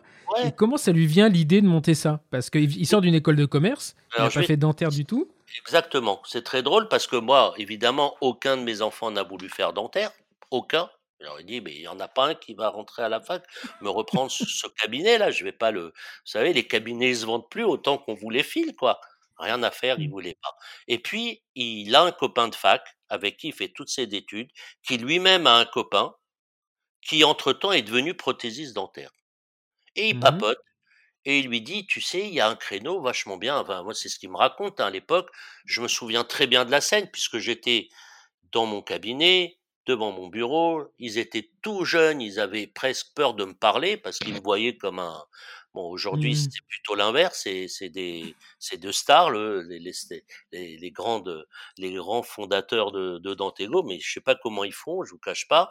Et puis, euh, je les écoute, ils me parlent de business plan, ils me sortent dix pages avec des chiffres hallucinants que j'arrive pas du tout à décoder. Je leur dis, écoutez, moi, moi, je sais pas lire ça. Si vous voulez, euh, moi, moi, je suis le père de James, donc un père, il veut bien écouter son fils pour l'aider. A priori, euh, je vois pas ce que je peux faire pour vous, à part vous donner des règles, mais mes règles, vous n'allez pas les accepter, donc ça va être compliqué. Euh, et puis on démarre comme ça. Je dis deux minutes, j'envoie ça à un copain par mail, et puis je vous donne, euh, je vous dis dans quelques jours comment ça se passe. Le copain, il se trouve que c'est un ancien dentiste qui vivait déjà en Israël et qui Mmh est qui est qui a basculé dans l'entrepreneuriat à un très haut niveau. Il me dit écoute, ce business plan, il est top. J'ai déjà été approché par des, des dentistes pour faire des trucs comme ça, mais j'ai jamais eu confiance. Eux, ça se présente bien. Si t'y vas, j'y vais. Il me dit comme ça. J'ai dit bon bah moi c'est mon fils hein, je veux pas je veux pas ne pas y aller. Si tu me dis que tu vas les aider d'un point de vue business à monter le truc moi je m'occupe du médical et puis euh, on démarre. Et puis voilà l'histoire elle a démarré comme ça. Et, c'est intéressant? Qu'est-ce qui fait, qu'est-ce qui fait que, euh, que finalement ce business plan, que votre, votre ami euh, entrepreneur euh, trouve que ce business plan est différent des autres Qu'est-ce qui a fait euh, Parce qu'en fait, ça devient un peu l'ADN de Dantego. Si aujourd'hui, avec le succès qu'on lui connaît, c'est que tout ça euh, vient du, du business plan. Moi, je, je me souviens, je viens Mmh, de me lancer dans le- mmh, l'entrepreneuriat et, et, et avec des, des conceptions. euh, c'est un autre vocabulaire et, euh, et je me forme à ça, donc c'est intéressant, mais c'est pas facile de faire un business plan. Et comment des jeunes de 25 ans qui ne connaissent pas bien finalement un métier arrivent à faire un business plan qui tient la route sur une législation qui est, euh, qui est toute jeune finalement, parce que euh, c'est la loi, la loi Bachelot qui autorise ce genre de choses. Et mmh. euh, euh, quel est l'argument à ce moment-là que votre ami entrepreneur vous dit bah, ce business plan il tient la route par rapport à ceux que j'ai déjà vus? Franchement, j'ai pas de réponse à vous donner parce que je me suis jamais vraiment intéressé à ce business plan directement. Donc, euh, je vais pas vous mentir, mais euh, mais mais je pense que si vous avez, je crois qu'il faut enlever ce sentiment que le business plan de 2013, il est dans la même approche qu'aujourd'hui. On avait un centre, sûr. Mm. aujourd'hui il y en a, euh, je vais pas dire de bêtises, au moment où je vous parle, 54 ou 55. Donc c'est, on est tout à fait dans une autre histoire. Je crois que surtout la qualité de ces deux garçons, c'est d'avoir su tous les trois mois, tous les six mois, traverser des époques, se et toujours s'adapter et toujours avoir six mois d'avance sur ce qui allait arriver. Et ils poussent toutes les équipes à ça et moi avec, parce que au début, bah, il me prenait un peu pour euh, voilà quoi c'est le seul dentiste euh, il est bon il est connu pour être bon euh, on va lui faire confiance puis moi bon je laissais leur petite affaire monter quoi. J'allais faire un petit saut de temps en temps une heure ou deux par semaine pour aller voir un peu tout se passait bien au niveau clinique mais mais je faisais vraiment rien de plus quoi et puis euh, j'ai à, ouais ce- à cette époque, il y a un seul centre. Oui, à En cette, en 2013, ouais. 2013, euh, quand on décide d'ouvrir, il y en a un. Après, euh, peut-être trois ou six mois après, je me rappelle plus exactement de la progression. Moi, je sais que quand je quitte Paris pour aller à Tel Aviv, en 2015, allez, si on a cinq ou sept, c'est le bout du monde. D'accord. Donc Et cinq ou donc, euh, sept, hum, ça reste encore un petit format pour eux, quoi. d'accord. Et à ce moment-là, vous, vous- vous me disiez, là, en 2017, euh, votre fils revient vous voir et, euh, et là, il décide d'accélérer. Si, Exactement. En fait, en fait, il y a une accélération qui se fait au moment où je délaisse un peu cette affaire, où je suis partenaire, je suis cofondateur, certes. Donc, je la délaisse un petit peu parce que d'abord, un, ils n'ont pas vraiment besoin de moi. Et puis, au bout d'un format de 10, 12, je sais plus exactement, en 2017, il me dit, euh, ben, un peu, papa au secours, quoi. Au secours. On est, il y a Oui, beaucoup parce de que eux, euh, là, ça va plus, quoi. Il faut que tu viennes m'aider, au moins mettre des process, euh, vérifier comment on vérifie la qualité des soins. euh, on commence à avoir des litiges. euh, tel dentiste s'est fait convoquer au Conseil de l'ordre, etc. Les, les, les bricoles habituelles des cabinets libéraux, d'ailleurs. hein. Il n'y a pas de, il a pas vraiment. C'est comme si vous prenez dix gros cabinets libéraux et, et voilà, c'est des centres à ce moment-là. Donc effectivement, là, je me repose avec eux en 2017 et je comprends qu'il faut que je les aide à restructurer la partie, vraiment totalement la partie médicale. Elle n'était pas inexistante, mais franchement, je m'en occupais pas vraiment bien. Cette fois-ci, je la structure, je crée ce qu'on appelle une direction médicale, et à ce moment-là, je commence à, à m'occuper d'un guide de bonne pratique. Je me rends compte, et voilà, c'est là où vous en venez, c'est là où ça vous concerne. Je me rends compte que la base, ben, l'endo, ben, ça va pas toujours. Donc, je restructure les radios en endo, la qualité des endos, le contrôle endo, les jeunes praticiens qui arrivent, comment intercepter des, des, des, des problématiques en endodontie, comment les former. En parallèle, je réfléchis à la formation. Tout de suite, je commence à organiser des formations. Et c'est là que se crée un an après la Dantego School que vous connaissez. Alors la Dantego School, euh, oui, c'est quoi euh, C'est 4-5 conférences par jour, euh, c'est 5 à 10 formations quand même par an. Mais on est dans un format de 50 praticiens, il n'y a, y a pas beaucoup plus, 50, 70 à tout casser. D'accord. Donc ça, c'était donc vous mettez en place la, direction médicale pour un peu pour restructurer et, avoir un avis médical d'ailleurs sur sur ces sur ces praticiens qui montent en nombre et, et, quelque part vous vous rendez compte qu'il faut les former euh, parce que ce sont des, praticiens qui sont essentiellement euh, ou exclusivement euh, diplômés en France ou, ou finalement sont des praticiens français et francophones qui viennent de partout? Non, non, ça serait vous mentir que de vous dire qu'ils viennent tous de France, c'est pas vrai. Il y en a une grande majorité qui viennent des facs françaises, c'est vrai, mais il y en a aussi qui viennent des facs étrangères. Et puis voilà, il y a surtout pas mal de, de, jeunes, quoi. Il y a pas mal de jeunes qui ont fait des petits remplacements, des trucs, et qu'il faut petit à petit faire monter en compétences, parce que alors voilà, surtout surtout en endodontie, surtout en endodontie par exemple. Et c'est pour ça que aujourd'hui, c'est ma formation principale, donc que j'ai développée sous trois axes. J'ai trois formations. J'en ai une qui est une formation, ce que j'appelle pour les jeunes diplômés. C'est des mmh TP, tout simplement. Et il y en a une deuxième, c'est une formation en e-learning avec un package de 20 heures. Et on aborde déjà tout ce qui est retraitement, fracture d'instruments, etc. Mais c'est que de l'e-learning. Et puis pour les gars qui sont déjà un peu plus avancés, il y a même une attestation universitaire qui s'est qui s'est mise en place. Voilà, vous savez tout. Avec la avec la IOG et, exactement, exactement. Exactement. Et il y a ensuite un, un, autre virage en 2019, donc c'est, je crois que c'est Eli Atali hein, qui vous, ah ouais. rejoint. Ah ouais, belle rencontre. Eh ben, écoutez, ça va, ça va dans la continuité de 2018. 2017, je me réintéresse à la, à la boîte. 2018, je mets en place des process de qualité, guide de bonne pratique, des règles en endodontie, euh, comment faire euh, le dossier médical en omnipratique, en implantologie, en ortho, etc. Et puis je cale un peu. Je me rends compte qu'il y a le juridique dont je manque totalement de connaissances. J'ai mmh. aucune connaissance ni de l'expertise, euh, du temps, vous savez, je sais pas vous, si vous aviez des liens avec les conseils de l'ordre, mais alors moi, c'était du zéro j'avais aucun lien avec les organismes de tutelle.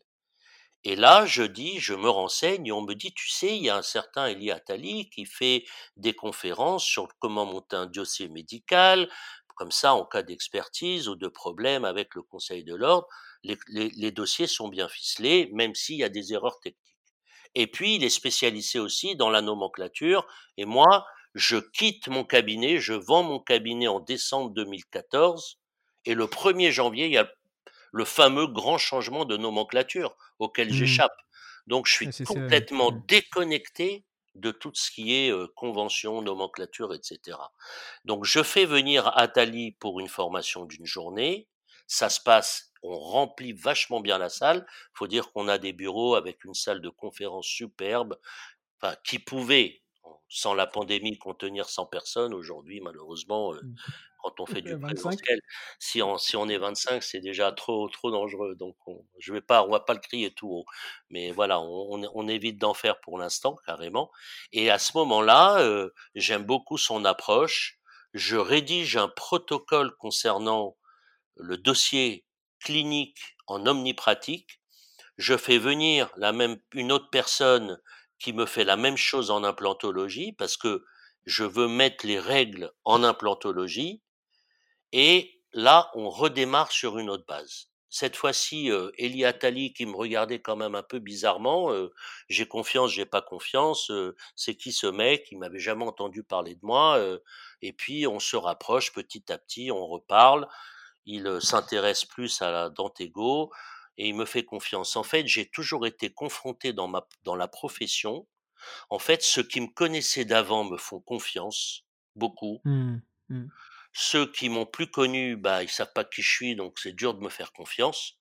Et puis, quand on essaie de se, quand on a essayé de s'informer sur ce que je faisais, on m'a refait confiance. Mais tant qu'on m'a pas écouté, on peut pas me faire confiance. Et je le comprends. Oui, après, c'est faut, faut pas en vouloir aux gens pour ça. Non, j'en veux euh, pas. le, le, Heu, je veux dire, j'en veux le, pas. Alors, heu, bon, des fois, je suis un peu énervé avec certains qui, nous en veulent, viscéralement, alors que même ils savent peut-être même, heu, vous savez, les protocoles qu'on a mis en place, heu, ils sont parfois entre les mains de certains, heu, les gens, c'est sûr, s'intéressent à ce qu'on fait. Vous savez, on voit bien, comment ça marche sur les réseaux sociaux, quand ça prend ou quand ça prend pas, mais peu importe. J'ai décidé de faire abstraction de tous ces gens, parce que je pense que vous allez me poser la question, et donc euh, je devance un peu la question par la réponse. En fait, j'en ai rien à foutre. Moi, je continue. Non, mais voilà, je vous le dis, je suis droit dans mes bottes. Moi, je monte mes trucs. J'ai le sentiment que c'est sérieux. Ceux qui veulent me faire confiance s'intéressent, m'écoutent et me font confiance. Ils rentrent, ils participent aux formations ou pas, peu importe. Et puis ceux qui veulent continuer à, à considérer que je n'existe pas, bah, je, bah, je m'en fiche, quoi. Moi, je continue c'est un, voilà. c'est un bon raisonnement. hein, c'est le bénéfice de l'âge. Ah, peut-être, C'est- peut-être c'est non, le bénéfice de l'âge, oui. non, mais c'est euh, après il y a, il y a la, la- je crois que maintenant il y a pratiquement, vous avez, Dantego, c'est presque 1000 salariés, dont un tiers de dentistes. Enfin, on est, on est Bah, euh, je vais vous dire, au moment où je vous parle, c'était 1000 salariés il y a quelque temps, mais là, on est même déjà à 1200 salariés. Hein. Là, le- donc, aujourd'hui euh, où je vous parle, on a 1200 salariés. On doit avoir 350 ou 380 dentistes. Et j'ai l'impression que les, j'ai l'impression que les deux jeunes sont pas prêts de s'arrêter pour l'année 2021. Il n'y a rien qui les arrête. Non, non, après, c'est euh, sur le plan. euh, on peut discuter beaucoup sur. euh, effectivement, les, les centres dentaires n'est pas forcément une bonne presse, mais en général, quand on parle de vous, c'est. quand on parle de quelque chose, c'est que. C'est que c'est. C'est qu'il y a une raison. C'est soit, et en l'occur- en l'occurrence, euh, à partir du moment où vous savez que ce qu'il y a dedans, euh, le contenu de l'œuf est bon, euh, la coquille résistera. Et euh, il n'y a pas de. Voilà, c'est simplement. Il, faut, il Écoutez, y a des euh, étapes. euh, il y a des étapes comme ça dans la, dans la vie de, de chaque. euh, euh, et que ce soit Elon Musk, Steve Jobs, etc., ils ont été extrêmement critiqués euh, au moment où ils avaient des, des, des visions. Hein. C'est, euh, et pour aujourd'hui, euh, personne ne croyait au smartphone il y a 10 ans, et aujourd'hui, je crois qu'il y a plus de smartphones que d'habitants. Donc, ouais.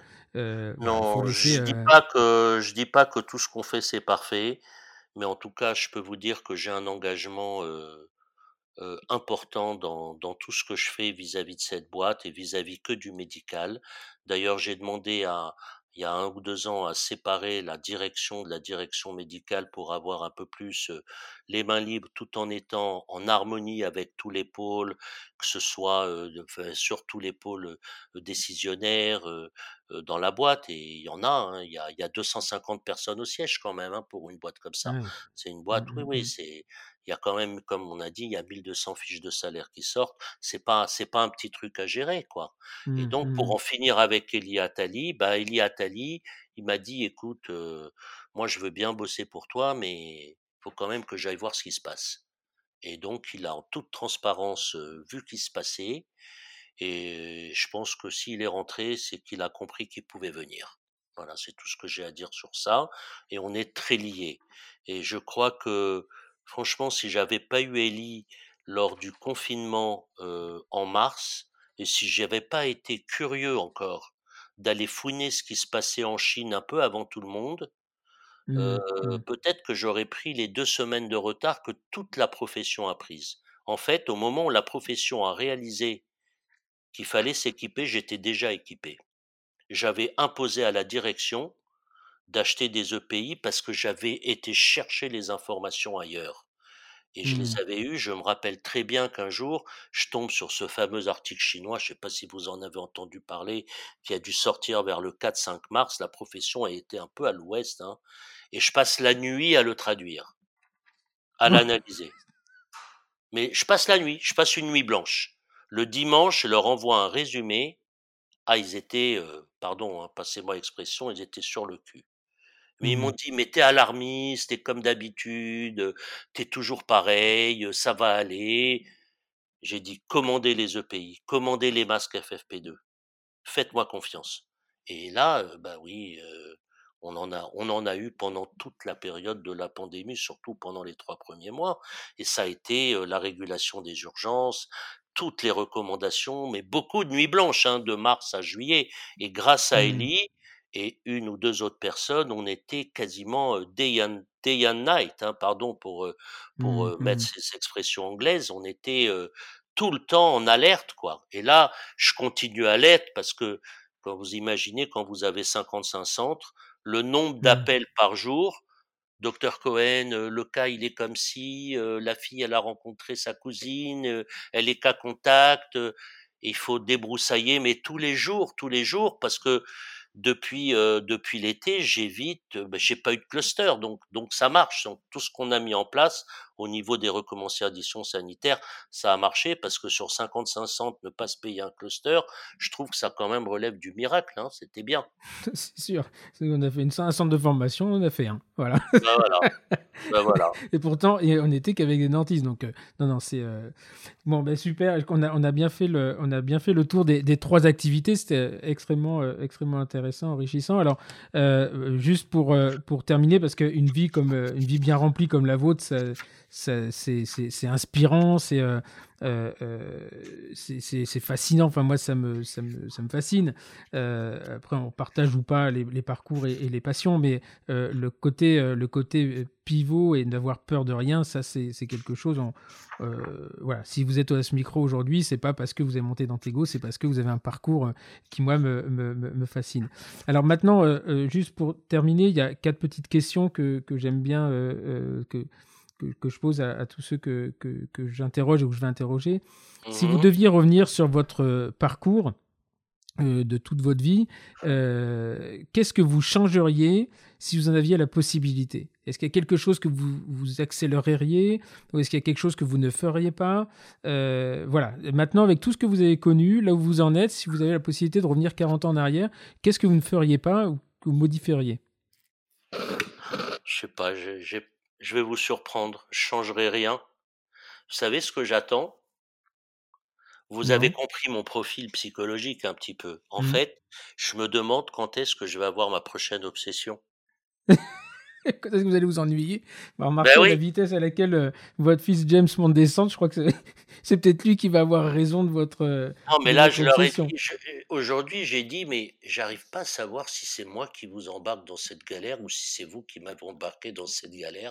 Moi je vous ai rien demandé quoi. Moi je vous ai rien demandé. Rester avec 5 centres, 10 centres, ça me convenait bien. Moi je voulais pas faire ça quoi». Et je me suis retrouvé pris dans un engrenage en 2020 parce que, bah, vous savez, directeur médical, vous avez une responsabilité quand même. Mmh, mmh, Heu, vous mmh. devez protéger vos équipes, heu, enfin c'est grave quand même ce qui s'est passé. Et puis il a sûr. fallu, heu, dès l'été, j'ai annulé toutes les formations. Alors vous êtes bien placé parce que vous vous en savez ce que vous savez ce que c'est les la les nouveaux outils de formation puisque vous faites ça, à bien avant le covid, je crois Stéphane, n'est-ce pas? Oui, oui, ça fait Ah 5 ans qu'on fait ça, ouais. Mais moi, moi j'y connaissais rien. Et puis le numérique en dentisterie, bah, j'y connaissais rien. Mmh. Et donc cet été, j'ai dit: «Mais comment on va faire?» Et puis je fais venir Sixou, professeur Sixou, que j'ai connu à la fac. Monique Brion était très proche de lui parce que c'était le microbiologiste spécialisé en paro. Je sais pas si vous voyez de qui je parle, le professeur Sixou de Si, Toulouse. si, très bien, de Toulouse, Très oui, bien. bien sûr. Bon, nous, on avait une fascination pour ce monsieur à l'époque, heu, et puis on s'est souvenu de lui et puis je le voyais poster des trucs sur Facebook et je le voyais complètement accroché à l'histoire du covid. J'ai dit avec Elie: «On va l'appeler». Il a dit: «OK, je vous fais le truc». Il nous fait le truc, c'était vraiment une première. et puis après, heu, on nous balance les histoires d'aération, ventilation, heu, Mmh, heureusement on mmh. n'a pas acheté toutes ces machines-là, combien de, heu, 20 000 € la l'une là, avec les ultraviolets parce qu'on j'ai compris que c'était la ventilation qui serait le problème majeur. Il a fallu modifier les ventilations. Et puis, on avait ensuite le quart d'heure, la demi-heure de désinfection, ventilation. Et là, on tombe sur Vermelaine. Mmh. Avec son approche globale et son truc. Et on l'appelle, on lui dit, ben, ça tombe bien. J'y pense. J'ai dit, bon, ben, vous pensez à quoi? Il dit, ben oui, c'est un vrai problème. Je pense que je vais maintenant faire pouvoir faire passer mes concepts que j'essaye de passer depuis 20 ans. Boum, approche globale, comment gérer par le groupement des actes et des rendez-vous longs. 1er juillet. Mmh. Voilà, donc tout ça, c'était des moments, et là, je, je transforme le dossier médical en BIG en ligne, bilan initial global, le nom que Vermeulen m'a, m'a fait changer. J'ai adoré. Ben, aujourd'hui, dans la direction médicale, le BIG, c'est c'est devenu obsessionnel chez les gens. Quoi. Mmh. Donc, à chaque fois qu'un responsable de centre, euh, il veut m'envoyer un dossier médical d'un prat, il, la première chose qu'il regarde, c'est s'il a fait le big ou pas, parce qu'il sait que je vais, je vais l'engueuler s'il n'y a pas le big dans le dossier. Quoi. Et donc, le big, il a fallu le mettre en ligne. C'est un outil qui est pas facile à mettre quand vous avez 350 prats. Et puis, mmh. la formation s'était mise au ralenti. Bon, la Dantego School, euh, ok, euh, quatre mois sans rien, ça quand même, ça la fout mal. Et puis, je commence à réfléchir à des nouveaux outils de formation. Euh, euh, bon, évidemment, on avait déjà comment, tous commencé à faire du Zoom, et je sais ce que vous mmh. pensez du Zoom, et, et, voilà. Donc, euh, mais je comprends aussi que c'est limitant. Bon, la suite, vous la connaissez un peu. J'avais en tête le numérique, la dentisterie numérique, et ça tombait bien. Et j'ai dû faire tous ces chantiers-là en 2020. Et la, la dernière chose, bon, vous la connaissez aussi puisqu'on en a parlé, c'est qu'en novembre, je comprends qu'il faut que la formation évolue chez nous, et pas que mmh. pour les mois à venir, mais peut-être pour les années à venir. Les outils de formation doivent évoluer. On crée l'académie d'Antego début janvier. J'ai bossé comme un chien pendant deux mois pour sortir ce truc, et j'espère que j'espère qu'on sera à la hauteur de de l'engagement qu'on a eu. Voilà. Ok. Alors, ma, deuxième question, c'est euh, avec ces deux pivots, qu'est-ce qui vous a le plus inspiré euh, dans votre parcours professionnel ou qui continue à vous inspirer d'ailleurs? Est-ce que c'est, ça peut être une personne, ça peut être une, une rencontre? Je crois qu'il y a la rencontre pense que, de votre ami. Je pense que maintenant, c'est drôle, mais je pense que vous soupçonnez ma réponse, n'est-ce pas, Stéphane? Oui, un petit peu, oui. Euh, je vais vous dire, bizarrement, c'est la fac qui m'a formé. Marrant ça. C'est la fac qui m'a formé. Pourtant, je pourrais être un peu rancunier, un peu aigri quand même. Vous savez, quand on, quand on est à la fac, enfin, vous connaissez parce que je sais un peu, bon, je sais que vous avez, du, que vous êtes parti aussi de mémoire, c'est ça, si mes souvenirs sont bons, il y a quelque temps. Pour, on n'est pas là pour parler de ces raisons-là, ça, ça vous regarde. Mais en tout cas, moi, je l'ai quitté malgré moi, en fait j'avais pas les outils, on a, on n'avait plus les outils de la formation, là j'avais pas les outils pour faire plus et j'ai pas eu de rancœur parce que c'était la faute à personne et je sais que Monique m'a appris euh, la rigueur. J'en ai gardé quand même pas mal de séquelles en art, pas mal de séquelles. Vous savez comment on m'appelle chez Dantego quand je rentre au bureau? Non. Vous allez rire. On m'a dit, on a dit, eh, faites gaffe, il y a point virgule qui arrive. Pourquoi point virgule? Bah, point virgule, c'est quand on me donne un document à relire, ben, quand il n'y a pas le point à sa place et la virgule à sa mmh. place, et eh ben, je m'énerve. Voilà, tout simplement. Donc, on m'appelle point virgule. ok, la, troisième question, c'est quel conseil euh, vous donneriez à, un jeune euh, qui souhaite se lancer dans un projet, mais quel qu'il soit d'ailleurs? Euh, Bon, là, on a vu que vous, vous êtes quand même le père qui a, qui a je dirais pas qui a lancé votre fils parce que ça serait lui retirer tout le mérite. Non, vraiment, vraiment, il, a, vraiment tout le mérite. Voilà, aujourd'hui, il y a un jeune qui vient vous voir en disant écoutez, euh, moi, votre parcours m'impressionne. Qu'est-ce que vous donneriez comme conseil? Quoi qu'il veuille faire, hein, qu'il veuille monter une école, n'importe quoi. Alors, je vais encore raisonner comme un, comme un ancien, je ne vais pas dire universitaire, ça serait prétentieux, mais comme un ancien de la fac. J'ai des mots-clés. Mes mmh mots-clés, ben, vous, le connaissez, vous connaissez le premier, c'est d'abord je suis d'une nature très curieuse. Et cette nature très curieuse m'amène à amener, euh, grâce à ma passion, euh, au fond des choses. Et puis je travaille beaucoup. Attention, j'ai pas non plus beaucoup de mérite. Je suis pas, euh, je suis pas brillant, je suis pas un génie, je suis pas supérieurement intelligent. J'ai des passions. Je vais au bout de mes passions et je me donne tous les moyens pour y arriver. Bon, j'ai bien sûr des fois des échecs, c'est normal, mais c'est Mmh. vrai que souvent quand je me donne les moyens d'arriver, j'arrive à peu près à aller jusqu'au bout. Alors, je rajoutais un je rajouterai un troisième, e enfin un quatrième mot en fait qui me qui me que correspond, mais que j'aime pas. Je suis pas arrivé vraiment à le corriger à 62 ans. Il y a trop de rigueur dans ce que je fais.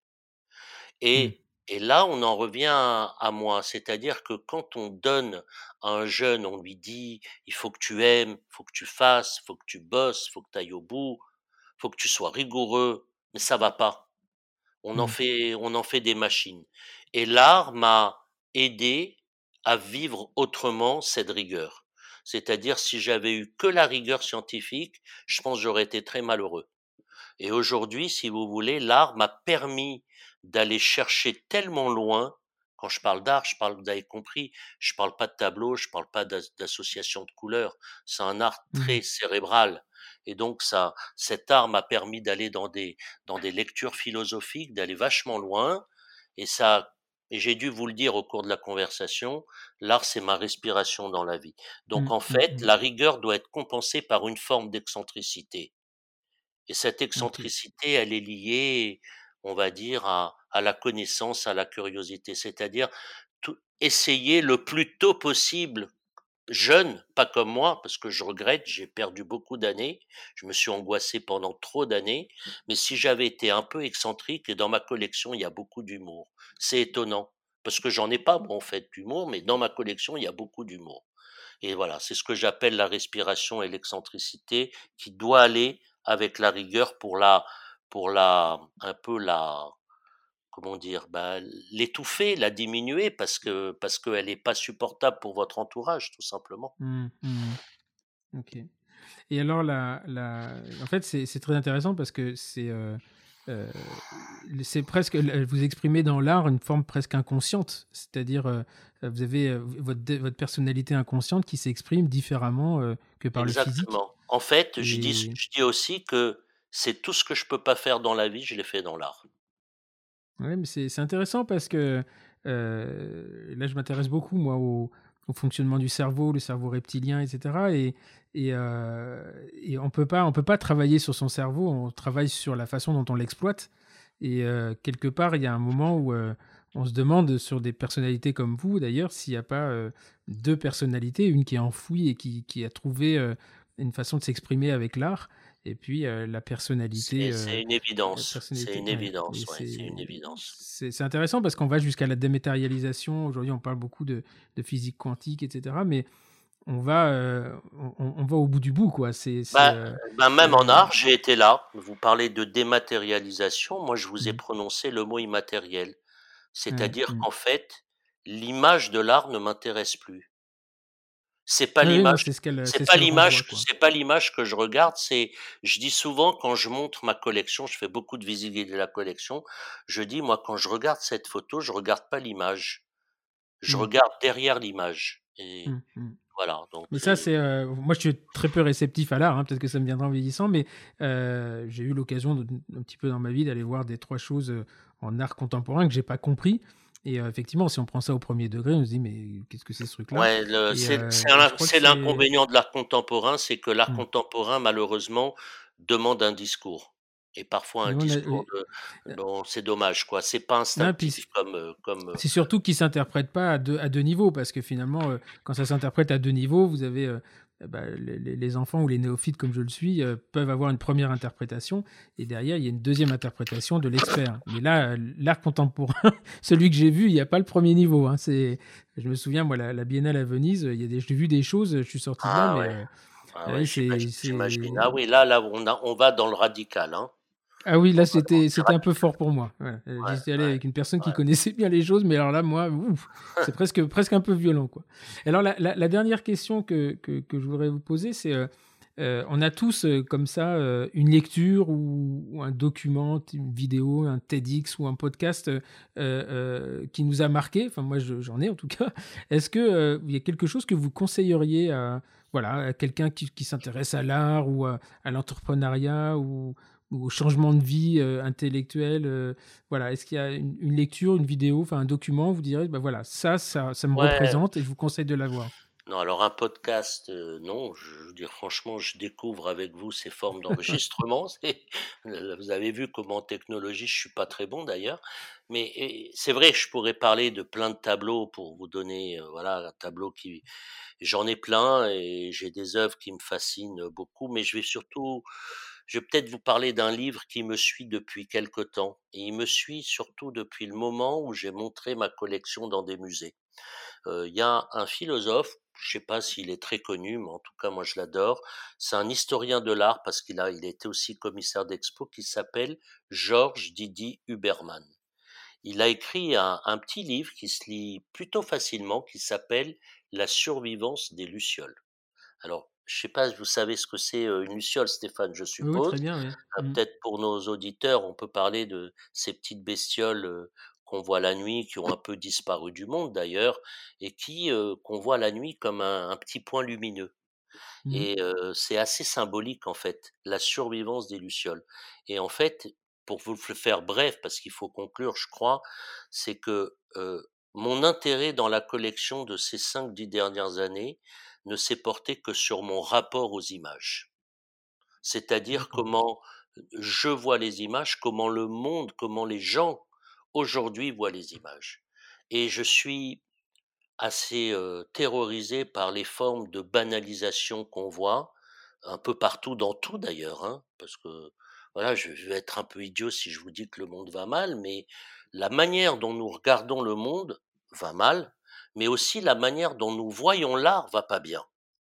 Et c'est un des sujets importants de ma collection. C'est pour ça que je parle souvent, quand je parle de mes images de ma collection, je parle d'absence d'images. Aujourd'hui, j'ai déplacé un peu le curseur, comme j'ai dit, du visuel vers l'absence de visuel, du matériel vers l'immatériel.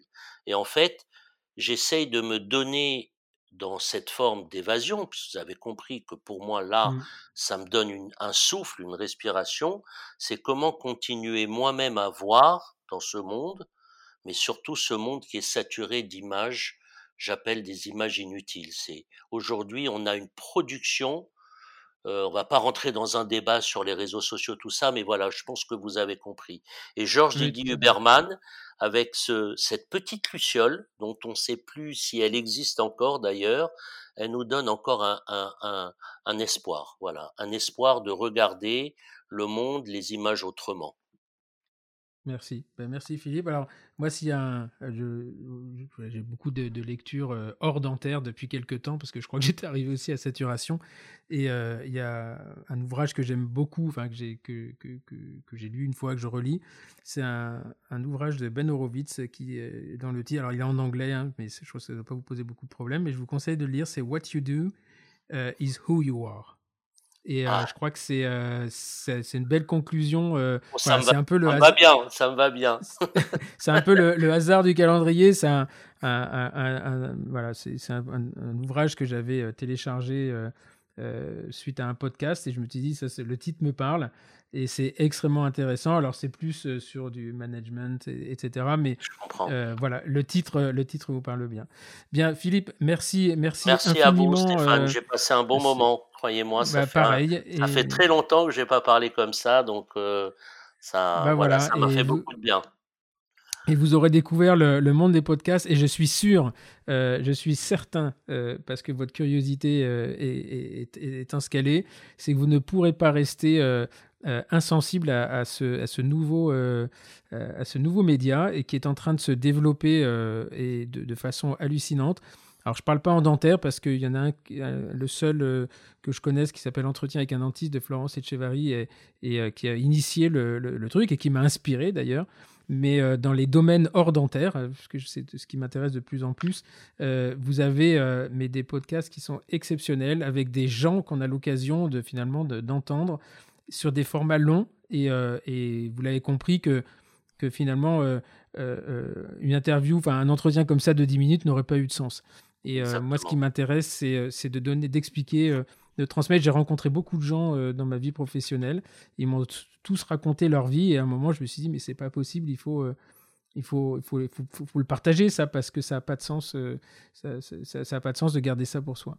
Voilà, merci, merci infiniment. Merci à vous, Stéphane. merci. Beaucoup de, de, réussite à tout ce que vous entreprenez, à, merci beaucoup. la, la, la Dantego Academy et, et, et puis dans vos, parce que je suis sûr que vous reviendrez à l'art, hein, même si c'est non, je suis, mais... je suis toujours, mais tout à l'heure, je disais, j'attends ma nouvelle obsession, mais j'ai oublié de vous dire, je la, je la connais un peu, mais je veux pas la dévoiler, tout simplement. Bah, je, vous reviens, je vous reviendrai, euh, voilà, je reviendrai avec un nouveau années, podcast dans, dans 5 ans pour le troisième pivot.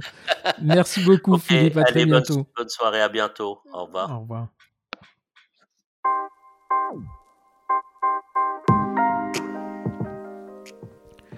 Voilà, cet épisode est terminé. Merci beaucoup à Philippe Cohen d'avoir euh, joué le jeu et d'avoir accepté d'être parmi les premiers invités des Gueules du Dentaire.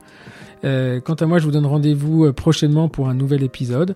En attendant, si ce podcast vous a plu ou vous plaît, n'hésitez pas à le faire savoir sur les réseaux sociaux, les faire savoir sur les plateformes, quelle qu'elle soit la plateforme de podcast que vous utilisez. Et puis, je dirais, comme tout bon podcasteur, mettez-nous 5 étoiles, ça nous fera remonter dans la liste.